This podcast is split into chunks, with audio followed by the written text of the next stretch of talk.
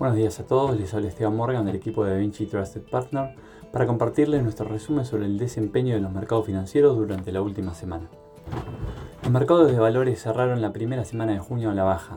Los últimos cinco días estuvieron marcados por datos económicos mixtos y comentarios de figuras importantes como Jamie Dimon de JP Morgan o Elon Musk de Tesla que marcaron la tónica al mostrarse pesimistas con respecto al futuro de la economía. Además, esta semana se dieron a conocer comentarios de miembros de la Fed sobre persistencia de la inflación y la necesidad de continuar con senda de incrementos de tasa, con el fin de anclar las expectativas y controlar las presiones inflacionarias a futuro. En cuanto a datos económicos, en Estados Unidos el mercado laboral sigue mostrando fortaleza. Durante mayo se agregaron de forma neta 390.000 nuevos puestos de trabajo sobre las estimaciones de 318.000, mientras que el dato de abril fue corregido al alza. De esta forma, la tasa de desempleo se mantiene en 3,6%, el mismo nivel que previo a la pandemia. Por su parte, los salarios subieron un 5,2% interanual en línea con los estimados. Por el lado de Europa, en la zona euro, la confianza económica de mayo mantuvo el nivel del mes previo, mientras que los servicios superó las expectativas y mejoró respecto a abril. En sentido contrario, la confianza industrial decepcionó nuevamente al mercado. Asimismo, los precios del consumidor en la zona euro subieron 8,1% respecto al año anterior en mayo, superando la estimación mediana. El avance estuvo impulsado por los alimentos y la energía después de la invasión de Rusia a Ucrania. En Asia, específicamente en China, los PMI manufacturero y no manufacturero oficiales de mayo fueron de 49,6 y 47,8 puntos, en ambos casos por encima de las estimaciones.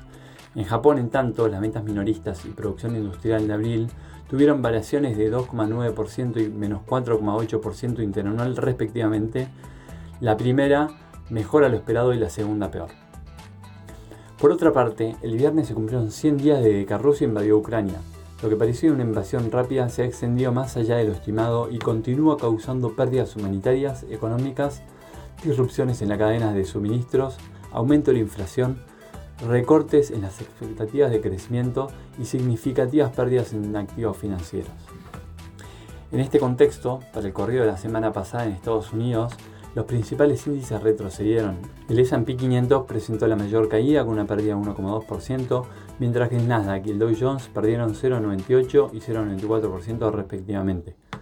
Por otro lado, en Europa los índices bursátiles también presentaron retornos mixtos. El Stock 600 y el FTSE 100 inglés retrocedieron 0,69 y 1,77%, mientras que el DAX alemán ganó 0,16%.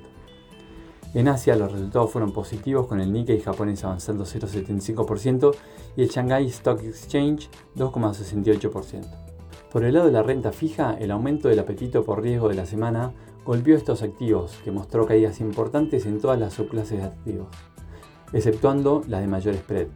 En este sentido, las tasas de interés subieron con los treasuries de 7 y 10 años y la de 20 años cayendo 1,4% y 2,1% respectivamente, manteniendo de todas formas sin mayores variaciones el empinamiento de la curva, con el spread entre la tasa de 2 y 10 años alcanzando 27 puntos básicos desde los 26 puntos básicos anteriores.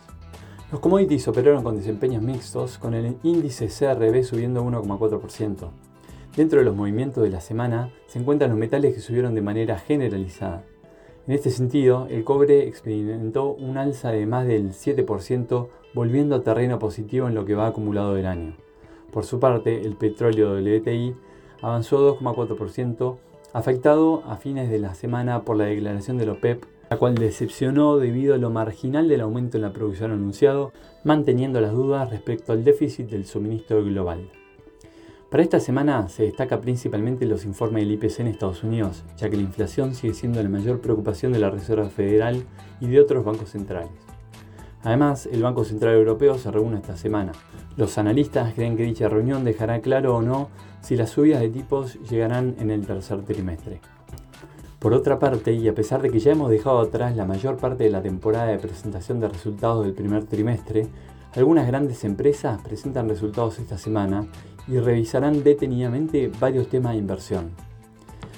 Hasta aquí hemos llegado con nuestro resumen semanal de noticias. Cualquier consulta o comentario adicional no duden en contactarnos. Muchas gracias.